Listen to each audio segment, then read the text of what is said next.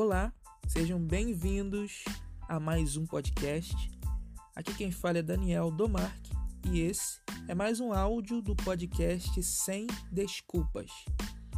O objetivo aqui você já deve imaginar pelo nome: é te fazer acabar de ouvir isso e que você saia daqui com a motivação renovada, pronto ou pronta para enfrentar os seus desafios dentro ou fora da internet, sem dar mais nenhuma desculpa.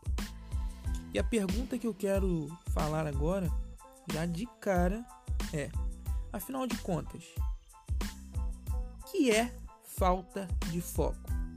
Ou melhor, você já parou para se perguntar sobre isso? Por que o ser humano desfoca tanto? E será que tem alguma forma de eu, você, de a gente conseguir manter o foco por mais tempo? Reparou a palavra tempo, né? Não está aqui à toa. Eu acabei de falar uma palavra muito, muito importante.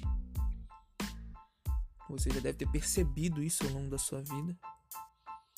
Porque a falta de foco, no fundo, tem a ver quando a nossa mente não percebe a real importância daquilo que estamos fazendo naquele momento. Ou seja, se você diz que quer realizar algo em sua vida, mas é, lá no fundo, mas ao mesmo tempo, você no seu coração acredita que não precisa realizar aquilo agora, ou seja, tem a ver com tempo de novo, ou naquele momento, e que ainda terá muito e muito tempo depois para ver isso. Então isso abre uma janela na sua mente para você às vezes priorizar coisas que não são tão importantes para o seu futuro, vamos dizer assim. Então, número um, vou resumir. A falta de foco surge porque você sabe que tal coisa que deseja concluir pode ser feita depois, ou talvez você ainda não se convenceu de que precisa muito fazer aquilo.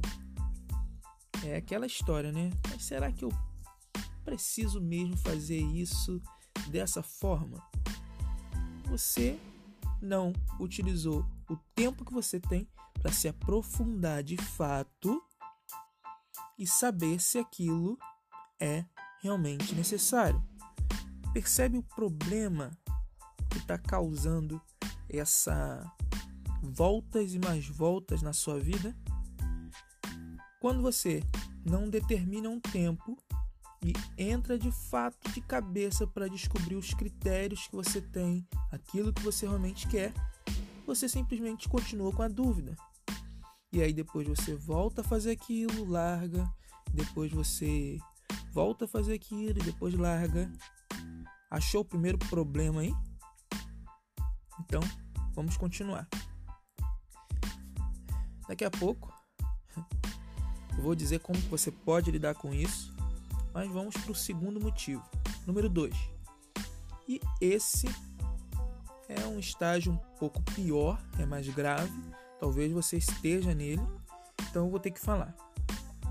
Por você saber que ainda tem o resto da vida para concluir tal coisa, ou por não estar convencido ainda de que precisa muito de concluir essa determinada coisa, você simplesmente se distrai por outras situações do dia a dia que te fazem trazer, é, que te trazem mais conforto ou passa muito tempo resolvendo as urgências que surgem. Então, você divide a sua vida entre as urgências que surgem, que talvez não foi você que criou, mas muitas você permitiu, e permitiu porque você estava buscando só conforto, tá? Então a vida começa a ser um enorme enxuga-gelo, vamos dizer assim. Você se torna refém das situações à sua volta quando não está fazendo sempre as mesmas coisas. De repente, os problemas no trabalho ou familiares te empurram para tomar alguma atitude para solucioná-los e é só quando as situações à sua volta te empurram é, e levantam a maré para o seu lado é que você quase se afogando se debate ali se irrita muitas das vezes se movimenta e tenta resolver o mais rápido possível para conseguir voltar para sua válvula de escape, para o seu conforto, o seu momento de relaxar. Entenda que existem dois tipos de pessoas que descansam. Um tipo de descanso é feito pela pessoa que passou a semana progredindo, dando mais um passo diferente por dia, ou indo além das suas da sua capacidade, da sua zona de conforto. O outro descanso é feito por pessoas que fizeram a mesma coisa semana toda. Estão de saco cheio. Saco cheio das coisas, de saco cheio das vidas, das pessoas. E no fim de semana ela vai lá e descansa. A pessoa que faz além e progride a cada dia mais, e ela sabe o que é fazer além. Cada um sabe o que é fazer além né, do que já fez antes. Essa de fato ficou cansada, como a gente pode dizer. Porém, está entusiasmada. Se tornou alguém melhor e capacitada para alcançar ou merecer mais. A que se abraça com as desculpas, além de cansada, ela fica frustrada. E por isso, muitas das vezes, perde o sentido da vida e se entrega a vícios, etc. Bom, até aqui eu precisava diferenciar o que é cansaço sem progresso e eu preciso te explicar sobre isso. Cansaço sem progresso é como passar a vida toda morando com o seu passado debaixo do mesmo teto. Ou seja, a vida começa a andar em ciclos, percebe? E as mesmas histórias se repetem. Agora, por falar em andar, não temos como falar em progredir se não especificarmos bem o que significa a palavra progresso.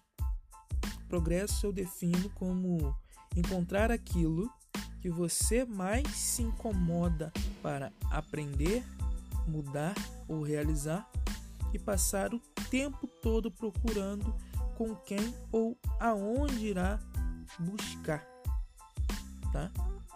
Bom, calma, vou resumir agora.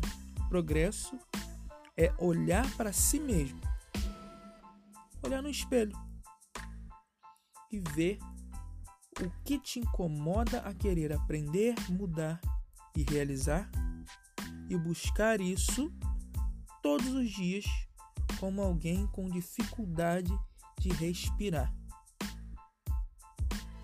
Percebe? Então, já estamos quase terminando aqui o nosso podcast hoje. Eu espero que você baixe ele para escutar depois e os exercícios para que você tenha mais foco em sua vida, no seu dia a dia. E eu peço agora que você pegue o papel, uma caneta, ou pode fazer pelo celular mesmo. Por enquanto, depois você vai precisar de um papel e uma caneta Escreva uma frase resumindo o seu próximo passo. Aquilo que tem te incomodado a aprender, mudar, realizar. escreva no papel o seu próximo passo. Se você não tem como de jeito nenhum escrever agora, pelo menos pense ou digite no celular. Aquilo que você deseja tomar de próximo passo ainda essa semana. Escreva no papel e você vai andar com esse papel no bolso. Escreve também nesse mesmo papel o porquê você quer fazer isso. Por que isso será tão importante para você? E por último, a quem você vai pedir ajuda, a quem você vai pedir ajuda para aprender determinada coisa. Para quem você vai, a quem você vai recorrer nesse sentido. E além de você ler esse papel, pegar nele em vários momentos do dia, orar, agradecer é, a Deus como se já tivesse acontecido. Eu vou te propor um desafio. Aliás, vamos. Faz isso junto comigo agora. Pode de repente fechar os seus olhos onde você está. E lembra do que eu disse que você deve buscar essa mudança como alguém que busca a respiração? Essa metáfora não é apenas algo para ilustrar. Isso é verdade. A única coisa que prova que você ainda pode realizar algo grande na Terra é a sua respiração. Se algo acontecer e você parar de respirar, aí agora você também levaria o seu sonho para a cova e não conseguiria mais viver ele. Talvez o seu sonho, não sei se você já fez essa essa comparação aí. Talvez o seu sonho, aquilo que você está desprezando hoje, pode salvar muitas vidas de alguma forma. Para para pensar. Talvez ele pode salvar a vida de alguém da sua família ou alguém que você ama muito, amigo, ou alguém que você nem conhece, mas que precisa muito. Que você não desista do seu sonho. Você ainda continua com esse pensamento egoísta dizendo: "Ah, depois eu faço, agora não, deixa eu tentar de outro jeito", só enrolando, empurrando com a barriga e nunca tenta nada de fato. Nunca tenta nada de fato, com vontade. Ainda preciso da confirmação de Deus. É sério que você vai passar mais um ano brincando com os sonhos que Ele te deu? Você não percebe que esse é o seu próximo passo? Está meses batendo na porta do seu coração? ou você prefere só deixar os próximos problemas familiares ou no trabalho chegarem para você cair a ficha? Qual é o seu próximo passo? A quem você vai pedir ajuda sobre isso? Eu queria que agora, por 15 segundos apenas, você segurasse o seu nariz e prendesse realmente a sua respiração. Pode prender aí agora. Um, dois, três, quatro, cinco, seis, sete, oito, nove, dez, onze, doze, treze, 15. Você sentiu essa agonia? Essa é a mesma agonia que uma pessoa sente quando passa meses ou anos entediada por não ver a sua vida indo para frente, não dando o próximo passo.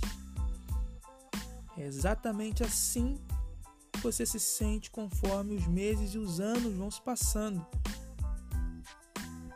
E toda vez que você achar que está desfocando, basta pegar sua folha do progresso daquela semana, prender um pouco a sua respiração, para fazer o seu cérebro lembrar que o mesmo tanto que você precisa realizar isso que está em suas mãos escrito é o mesmo tanto que você precisa para conseguir respirar. Nem que for para no futuro você se ajudar ou salvar alguém da sua família.